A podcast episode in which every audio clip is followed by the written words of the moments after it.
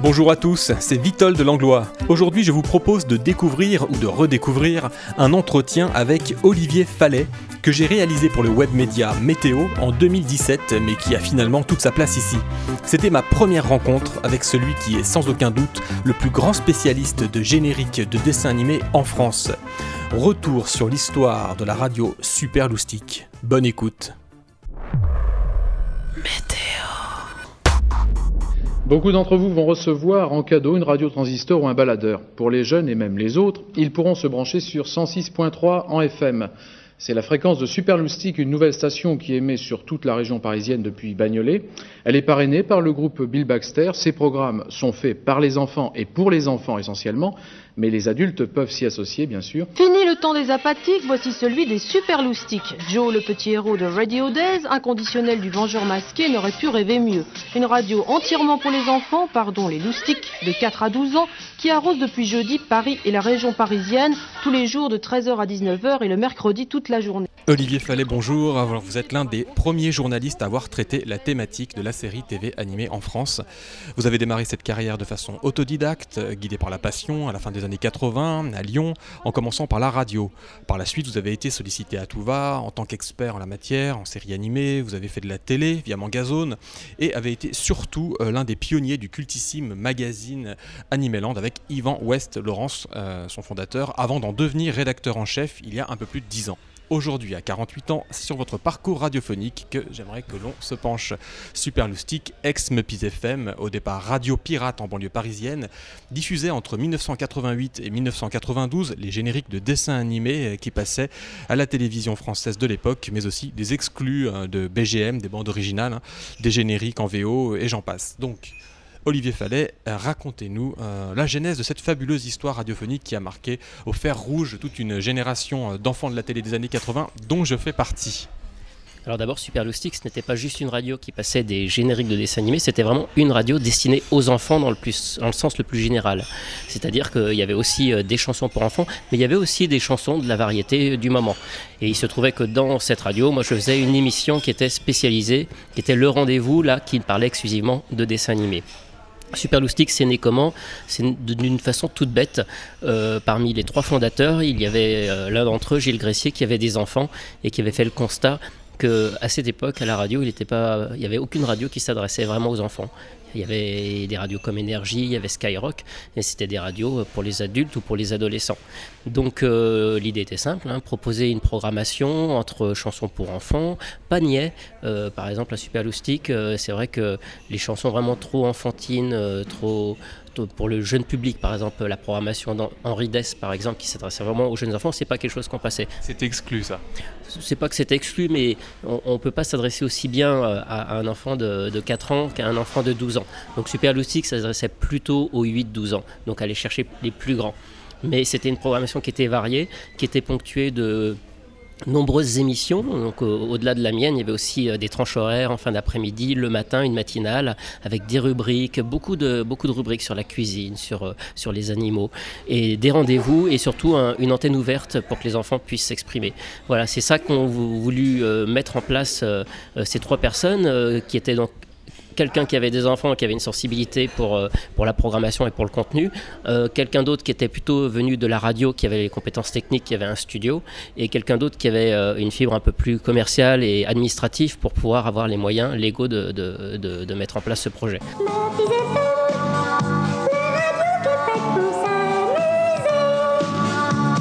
Donc ma FM existe. Il y aura des indicatifs de séries télé et surtout les tubes des chanteurs préférés des juniors. Donc le premier projet, ça a été Mopis FM en 1987, mais qui s'est fait à l'époque dans l'illégalité. Il y avait à l'époque beaucoup de radios qui ont commencé de manière illégale. L'âge d'or des radios pirates, les années 80, c'est ça, sur la fin? C'est ça. Là, on était déjà plutôt sur la fin, puisque des radios comme Energy ou Skyrock étaient déjà, avaient déjà obtenu euh, leur autorisation. Superloustic pensait, euh, euh, en tout cas Mopis FM pensait qu'avec un projet aussi original, ils arriveraient à l'obtenir. Bon, ça n'a pas été le cas, donc euh, ils ont été obligés d'arrêter. Et ensuite, ils ont décidé de remonter un autre euh, projet qui s'appelait Superloustic, mais ils ont décidé de ne pas rester à Paris parce que Paris c'était déjà devenu compliqué, il y avait énormément de demandes, euh, la, la, bande FM était très prisée. Donc pour avoir un peu plus de sérénité et mener le projet de manière un peu plus tranquille, ils sont allés à Lyon Et grand bien, enfin ils ont une très bonne idée puisque c'est là que j'habitais et c'est comme ça que je l'ai connu et que j'ai commencé à travailler avec eux. Super Loustic, c'est ta radio. Pour connaître la fréquence de ta ville, t'appuies 3615 code Loustic. Olivier Fallet, comment est-ce qu'a démarré votre passion pour les dessins animés et leur générique C'est tout simple. euh, euh, j'ai découvert Goldorak en 1978 à la télévision, comme beaucoup de gens de cette époque, et j'ai tout de suite adoré. Et ensuite, quand sont arrivées d'autres séries, notamment japonaises, euh, Cobra, Ulysse 31, Les Mystérieuses Cités d'Or, Capitaine Flamme, voilà, j'ai consommé toutes ces séries que j'ai vues à la télévision et je les ai trouvées géniales. Je savais pas grand chose dessus, on, devinait, on finissait par deviner que ça venait du Japon, mais on ne connaissait ni les auteurs, ni les studios, ni les gens qui les faisaient. Mais en tout cas, j'ai dévoré ces séries jusqu'à l'adolescence. Et à l'adolescence, j'ai commencé à me poser des questions. Je me demandais si c'était normal, euh, en ayant euh, 16 ans, de continuer de regarder euh, des, des dessins animés, parce qu'à cette époque-là, le dessin animé était vraiment réservé aux enfants. Il y avait cette image euh, de Walt Disney des dessins animés qui étaient... euh, on n'imaginait pas que ça pouvait être pour les ados ou pour les adultes. Donc je, je m'en suis détaché, mais je me suis fait violence. Je me suis dit, c'est pas bien, il faut arrêter de regarder ça pour me consacrer à mes études. Et puis bah, c'est là qu'est arrivé Super Lusty, quand j'ai découvert qu'une radio passait euh, des, des génériques euh, et pouvait parler de, de tout ça. Euh, j'ai trouvé ça génial. J'adorais la radio, même si je me sentais pas capable d'en faire, et c'était un univers qui me paraissait très éloigné et inaccessible. Vous veniez des sciences, hein, de la biologie plutôt, il me semble? Oui, oui, j'ai fait un, un bac D, comme on l'appelait à l'époque, et puis je des, Pas du tout lettres ou journalisme? Absolument pas, non, non, c'était voilà, électronique, euh, électricité, tout- toutes ces choses-là. Je m'étais orienté là-dedans sans grande conviction. Euh, voilà. Et puis bah, dans mes dernières années d'études, Superloustic est arrivé. J'ai proposé mes services bénévolement parce que c'était une petite radio à Lyon qui n'avait pas beaucoup de moyens. Vous êtes allé les démarcher vous-même alors? Oui, mais c'était juste pour approcher cet univers de la radio qui me fascinait et combiné à cet univers des, des dessins animés. J'avais remarqué qu'ils n'avaient pas certains génériques, comme les Mystérieuses Cités d'Or, par exemple. Euh, donc du coup, je me suis proposé de leur amener quelques disques. Euh, j'ai proposé de faire le standard. Et puis après, j'ai proposé d'enchaîner des disques parce qu'à cette époque-là, il n'y avait pas assez d'animateurs pour faire une programmation toute la journée. Donc il y avait des bandes qui tournaient et toutes les trois heures, c'était le même programme qui revenait à certains moments de la journée. Donc voilà, de fil en aiguille, euh, bien sûr qu'ils étaient tout à fait, c'était une, un- une aide bienvenue.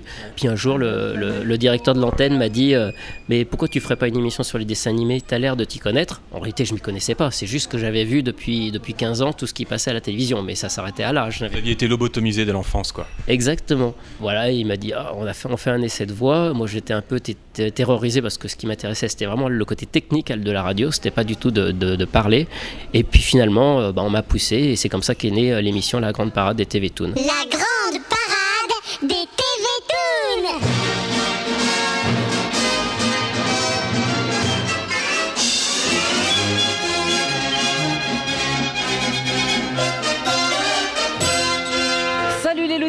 Eh bien oui, ça y est, c'est parti pour une nouvelle année. Demain c'est vrai c'est la rentrée, mais ce n'est pas uniquement la rentrée des classes, c'est aussi la rentrée de vos émissions télé et dessins animés favoris.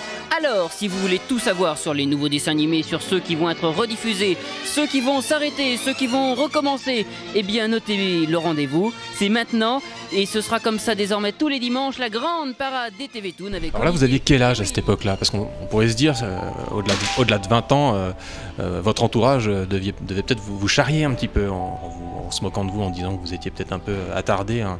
J'avais 18 ans et j'ai fait ça, euh, enfin même 19 ans, 18-19 ans, et j'ai fait ça surtout la dernière année où j'ai fait mes, mes, j'ai terminé mes études, la dernière année de mes études, euh, deux ans après le bac.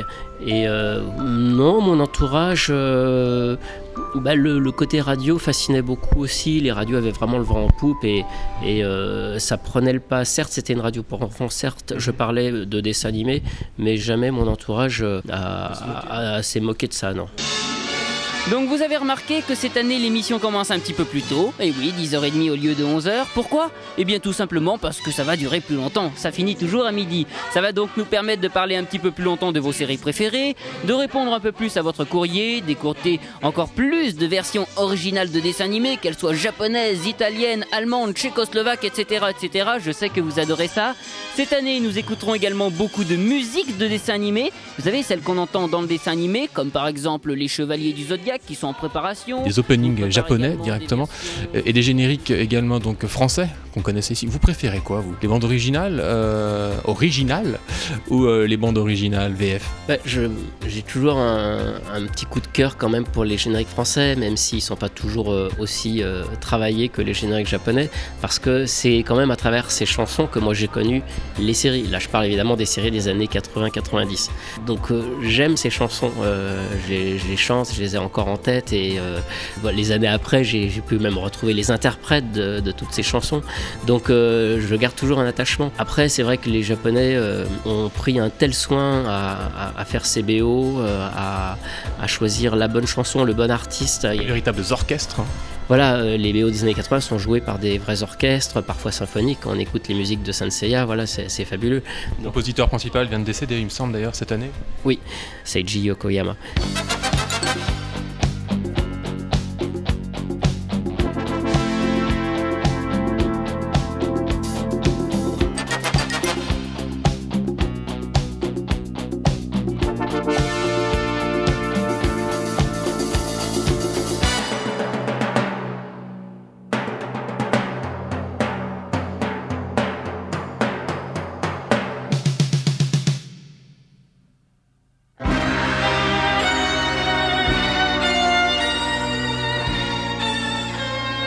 Olivier Fallet, je vais parsemer toute cette interview de vos cinq génériques préférés. On va commencer par. Euh, c'est un petit peu difficile peut-être pour vous, comme ça, euh, à froid, euh, de me donner un, top 5 de vos, de vos cinq génériques préférés. Version française, hein, on va, on va s'arrêter aux, versions françaises, sauf si vraiment il y a une version originale dedans. Alors, dans votre top 5, quel est le numéro 5 euh, ben, Je suis obligé de mettre déjà le générique de Goldorak, l'original, rechanté en français par Enrique, euh, parce que c'était une époque, c'était le début où arrivaient les, séries japonaises en France et leur générique, et à cette époque-là, on ne les changeait pas encore, on gardait le générique en japonais, qui était réécrit de manière vraiment bien faite, avec des belles paroles et une belle interprétation. Donc euh, voilà, on va mettre déjà celui-ci en cinquième.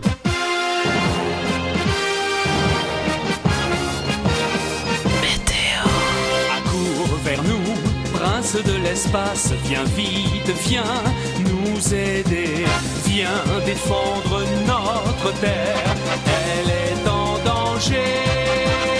L'ennemi héréditaire veut nous écraser, l'avenir du genre humain, tu l'as dans tes mains, viens défendre notre terre de justice et d'amour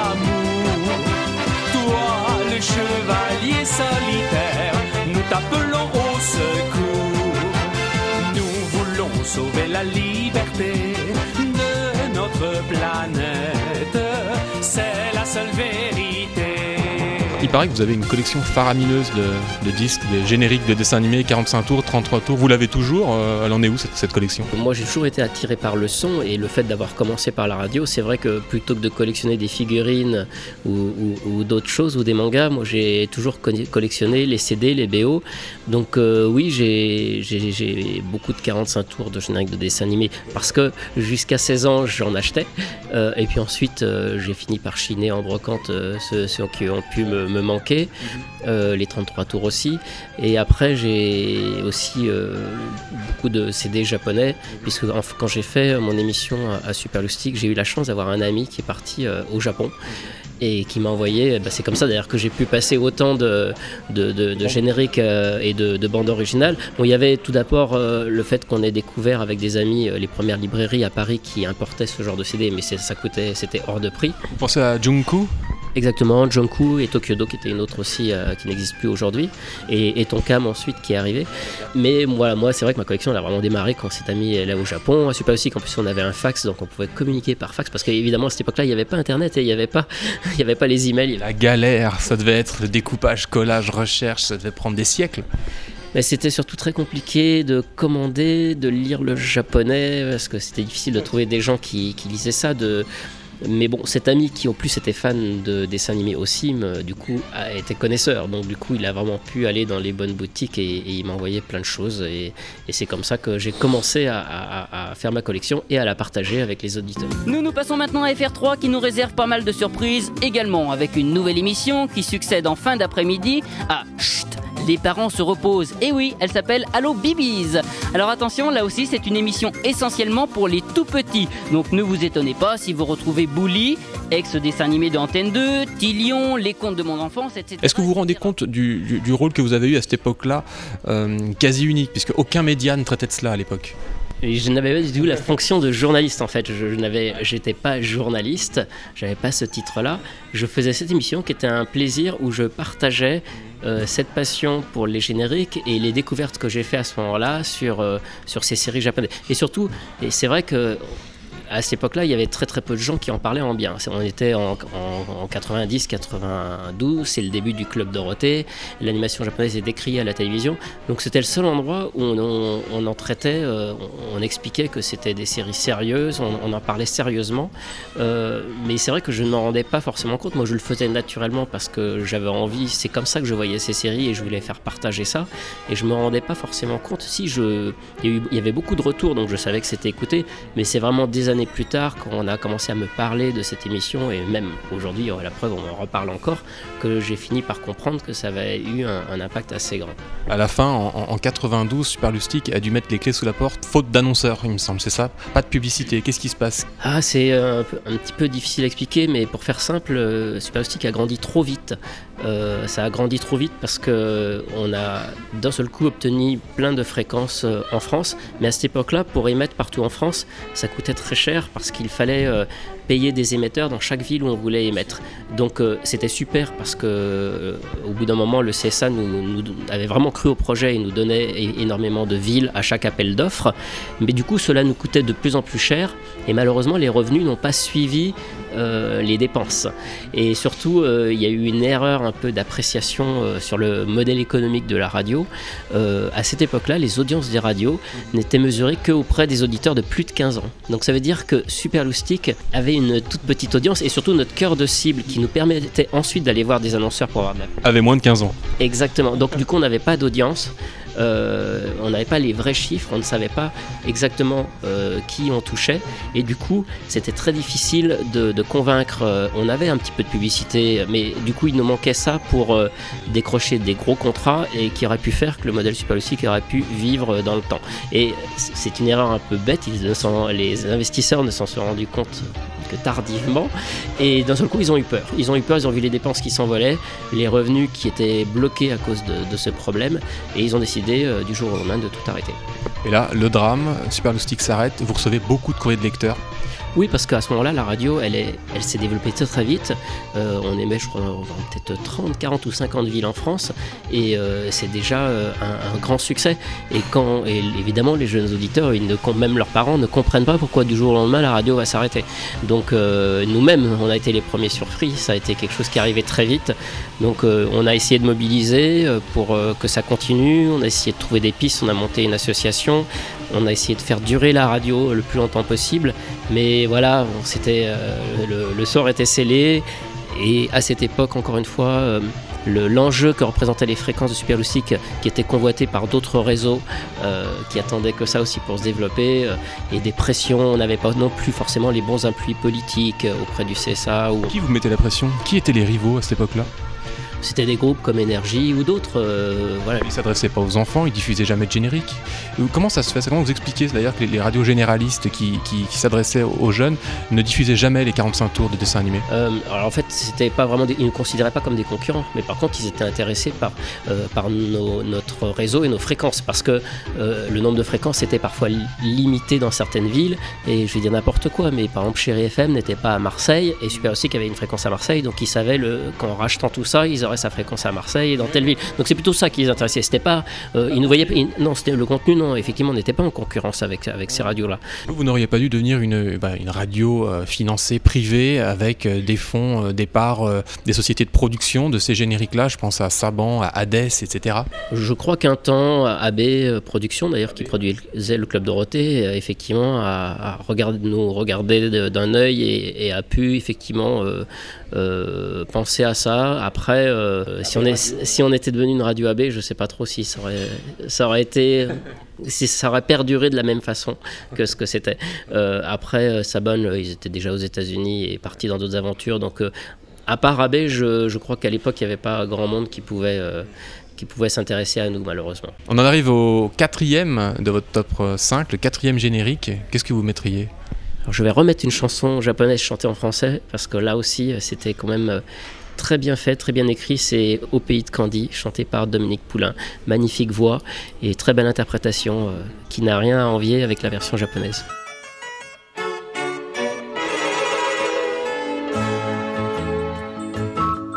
Au pays de Candy On s'amuse, on pleure, on rit. Il y a des méchants et des gentils. Et pour sortir des moments difficiles, avoir des amis c'est très utile. Un peu d'astuce, d'espièglerie, c'est la vie de Candy. Mais elle rêve et elle imagine tous les soirs en s'endormant que le petit prince des collines Viens lui parler doucement pour chasser 消失了 Alors Olivier Fallet, vous faites partie là d'une série d'interviews Météo Story euh, consacrée euh, aux acteurs qui ont marqué, justement aux acteurs francophones qui ont marqué euh, la période dessin animé des années 80 en France. Le deuxième interview sera consacré à, Claude Lombard. Ça vous dit quelque chose, j'imagine? Moi, je la connais depuis longtemps parce que justement, j'avais repéré très vite, dès que la 5 était arrivée, que c'était la, même interprète qui, qui, faisait quasiment tout. Si c'était pas elle, c'était Valérie. Valérie qui a commencé à chanter les premiers génériques et ensuite Claude Lombard. En fait, voilà, elles se sont succédées, mais Claude en a chanté euh, beaucoup plus. J'avais retrouvé la trace de Claude Lombard euh, dès 1988 et j'ai la première interview de Claude Lombard, je l'ai faite à Lyon par téléphone en 1988. Donc c'est une longue histoire, on se connaît euh, depuis tout ce temps-là. Du coup, on a toujours gardé le contact, voilà, jusqu'à il n'y a pas très longtemps où j'ai eu la joie de participer à l'organisation d'un concert de Claude Lombard qui a chanté pour la première fois sur scène en live tous ces fameux génériques. Ça, c'était un projet justement qui me tenait à cœur depuis très longtemps. La semaine dernière, à La Cigale. Exactement, à La Cigale à Paris. Et c'est vrai que euh, j'ai eu la chance de rencontrer euh, bah, beaucoup de personnes, de passer un petit peu de l'autre côté. Je suis passé du fan qui regardait les dessins animés à la télé et qui s'intéressait à, tout ça, qui achetait des disques, à, aller euh, à l'époque bah, dans les coulisses du club Dorothée, à rencontrer tous ces gens qui ont travaillé. J'en suis un peu là, moi, aujourd'hui, en vous interviewant d'ailleurs. C'est vrai, alors du coup, ça, me fait bizarre de donner le change à ce niveau-là, alors que moi-même, c'est quelque chose que j'ai connu par le passé. C'est comme quoi l'histoire se répète où on passe le flambeau. Super Loustic, c'est ta radio. Pour connaître la fréquence de ta ville, tape 3615 code Loustic on, considère souvent que ces chansons de dessin animé euh, sont faites, euh, sont un peu un sous-genre, comme on le disait, c'est peut-être pour ça d'ailleurs qu'elles ne sont pas programmées ailleurs, euh, par rapport à, de la variété classique. Mais alors, des fois, les chansons ont l'air un petit peu simplistes et elles n'ont pas forcément bénéficié d'une orchestration aussi riche qu'une une vraie chanson, entre guillemets, de variété. Mais il faut savoir que tous les gens qui ont interprété ces génériques, ce sont pas des gens sortis de nulle part, c'est des gens qui viennent de la musique en fait. Vous regardez qui? Claude Lombard, euh, alors Marie Dauphin là c'est un cas un petit peu différent, c'est une personne euh, multifacette qui est à la fois animatrice, qui a fait du cirque, euh, mais Bernard Minet, lui, il était batteur, il a aussi accompagné des grands artistes en tant que musicien. Jean-Paul Césaire, il a eu une carrière de chanteur de variété avant de chanter Nicky Larson. Michel Barouille, il est trompettiste et il a accompagné Annie Cordy il a fait des tonnes. Et quand on regarde qui, les gens qui ont travaillé, euh, le compositeur de Cobra, celui qui a composé My Way, euh, voilà. donc malgré tout, tous ces gens-là, c'était tous des professionnels de la musique. Donc c'est tous des gens qui ont, qui ont du talent, qui, qui sont vraiment des professionnels, des musiciens, des choristes, des chanteurs.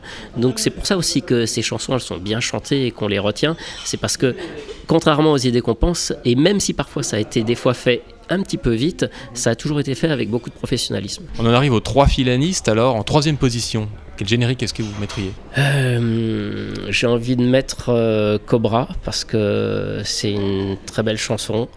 Euh, qui pour moi, alors elle est très différente de la version japonaise, mais je trouve qu'elle va très bien en dessin animé. composée par le compositeur qui a fait My Way, arrangeur de Michel Sardou, et des belles paroles, une belle interprétation aussi. Ça fait partie des, des chansons cultes pour moi. Venu du nulle part, c'est Cobra. Plus vif que le serpent, c'est Cobra.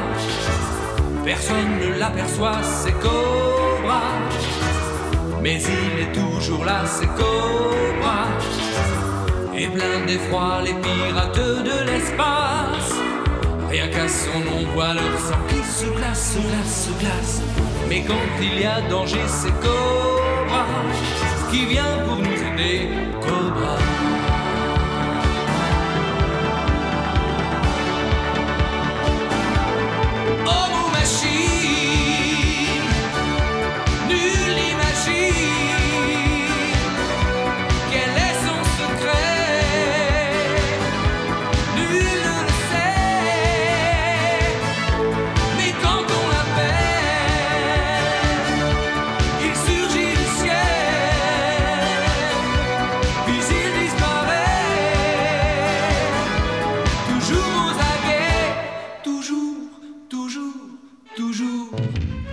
Fin des années 80, début des années 90, euh, à l'époque de Super avait vraiment explosé un véritable marché du produit dérivé des séries TV. On en est arrivé à peu près au paroxysme d'ailleurs, ça avait commencé au début des années 80.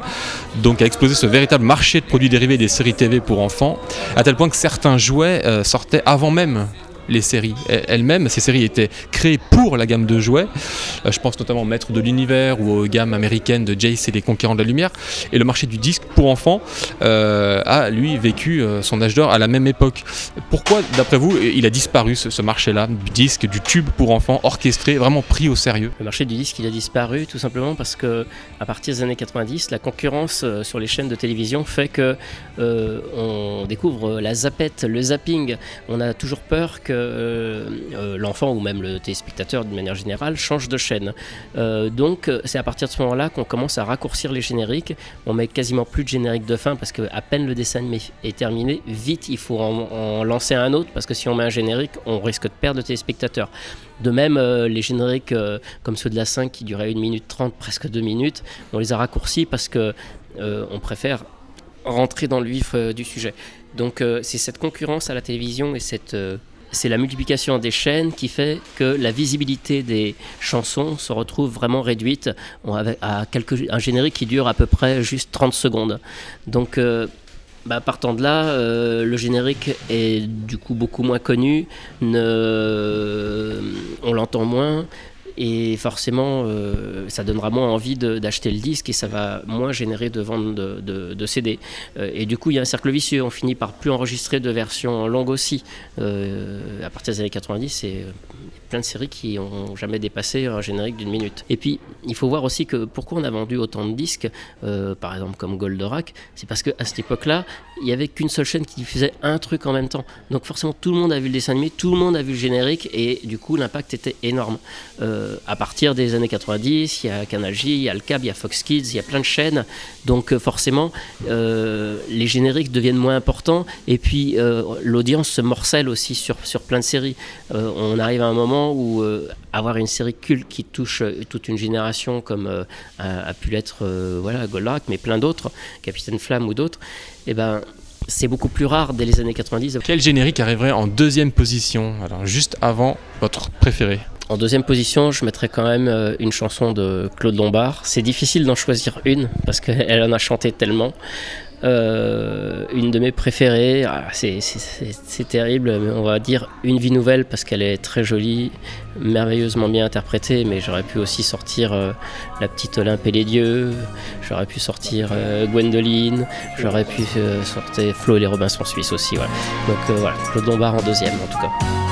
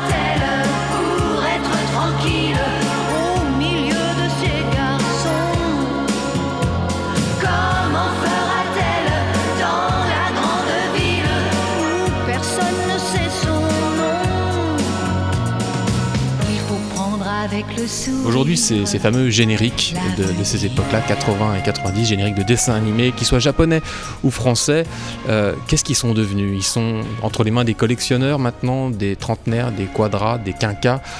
Ce sont devenus ces génériques-là sont des antiquités Ce sont des antiquités qu'il est de plus en plus difficile de trouver. Euh, la seule chose que je déplore, c'est qu'on a souvent perdu les enregistrements originaux euh, et que compile après compile, ils ressortent encore régulièrement, mais euh, dans une qualité toujours de plus en plus exécrable. au mieux, un disque copié vite fait sur CD au mieux, au pire aussi euh, une copie d'une copie d'un ancien CD ou d'un ancien tirage, mais qui se retrouve encore euh, de plus en plus altéré. Euh, et ce qui est triste, c'est que c'est de plus en plus difficile de, voilà, de retrouver le matériel original pour essayer de faire des choses bien, de qualité. J'ai essayé de le faire quand j'ai monté Logarithme, une maison de disques au début des années 2000, dont le but était justement de ressortir un petit peu tous ces génériques et toutes ces BO en allant chercher la meilleure qualité possible. Et déjà à cette époque-là, et, on parle maintenant déjà d'il y a 15 ans, c'était compliqué. Euh, la plupart des choses avaient été perdues. Souvent, on nous disait que c'était perdu. Ça l'était pas forcément, mais encore une fois, le, peu de considération qu'avaient certaines personnes pour, euh, pour ça faisait qu'ils faisaient pas forcément l'effort de retrouver, euh, d'essayer de retrouver le matériel original. Et qu'est-ce que c'est devenu? Il faut aussi dire que les droits aussi de, ces, de tous ces génériques aujourd'hui appartiennent maintenant à des grosses maisons, des, majors, parce que malheureusement les petits éditeurs de l'époque n'existent plus. Ils se sont fait racheter, comme la DIC Voilà, ils, sont, ils ont été d'abord rachetés par une plus grosse maison de disques, et ensuite tout ça finit dans des catalogues qui sont absorbés par des Warner, par des, des gros ayants droit qui gèrent plein de choses. Le problème c'est que les gens qui s'occupent de ces droits aujourd'hui, c'est des gens qui ont, qui ont 30 ans et qui ne connaissent pas euh, ces génériques donc euh, ils savent pas forcément ce qu'ils ont au catalogue, ce qu'ils peuvent en faire. C'est pas eux qui vont essayer de retrouver le matériel original euh, parce que du coup ils s'en ils s'en fichent un petit peu. Et c'est en ça que c'est un petit peu dommage parce que c'est de plus en plus difficile aujourd'hui de, de ressortir ou de continuer de faire vivre ces génériques dans des belles conditions. Et alors quel est votre générique de dessin animé donc en version française préféré, le numéro 1 de votre top celui qui me reste le plus en tête, ça reste encore les mystérieuses cités d'or. La mélodie, l'interprétation, c'est tout simple, mais euh, c'est tellement cette chanson, on l'a tellement en tête, on l'a tellement entendue, elle est tellement bien utilisée dans le dessin animé en, déclinaison. Euh, enfin, les musiques qui vont autour, ça, pour moi, ça reste une des plus belles BO composées euh, en France, même si c'était fait aux États-Unis, euh, par Haim Saban et son équipe, Shuki Levy. Et, voilà, ce générique, pour moi, je pense, reste quand même le, plus marquant. Et justement, Super Lucy qui ne l'avait pas quand j'ai connu, ça me paraissait une aberration. Et toute la bande originale, comme vous le dites, des Mystérieuses Cités d'Or est fabuleuse. Euh, Haim Saban et Shuki Levy, qui étaient les, compositeurs récurrents de, de Chalopin il me semble. Ils ont aussi créé la, bande originale d'Inspecteur Gadget, par exemple. Tout ça, ils sortaient des, disques hein, avec tous les, les BGM, hein, les background music, comme on disait à l'époque. C'est ça, quand Joshua Lopin a commencé à faire des dessins animés, il a croisé la route de Haïm Saban qui lui a proposé sur Ulysse 31 de composer euh, gratuitement les musiques qui lui manquaient parce que les musiques d'Ulysse au départ n'étaient pas faites par eux mais ils avaient besoin de musique additionnelle et ils n'avaient plus de budget. Il lui a proposé de lui faire la musique gratuite. C'était c'était bien trouvé parce que il allait toucher des droits et c'était il allait s'y retrouver très bien et, des disques qui allaient se vendre aussi derrière. Euh, et c'est comme ça que la collaboration a, commencé. Et ensuite donc ils ont fait les cités d'or les mini pouces inspecteur gadget et des tonnes et des tonnes de, séries. On apprend même aujourd'hui avec euh, le recul que des génériques qui n'étaient pas estampillés euh, I'm Saban aujourd'hui en réalité euh, le sont comme Madame Pepperpot ou Gigi. On croyait que c'était qu'il y avait quand même quelque chose quelques, quelques... et eh ben ils sont pas sortis chez Saban Music euh, et puis ils sont euh, les, les, les, crédits euh, ne marquent pas que c'est Chucky Levy ou même Saban. Et aujourd'hui, on a, grâce à mon ami Rui Pasquale qui s'est tout, tout, trouvé, on a pu découvrir que c'était quand même Saban qui les avait produits. Merci pour tout, Olivier Fallet. Merci pour cette invitation et ravi d'avoir partagé ce moment.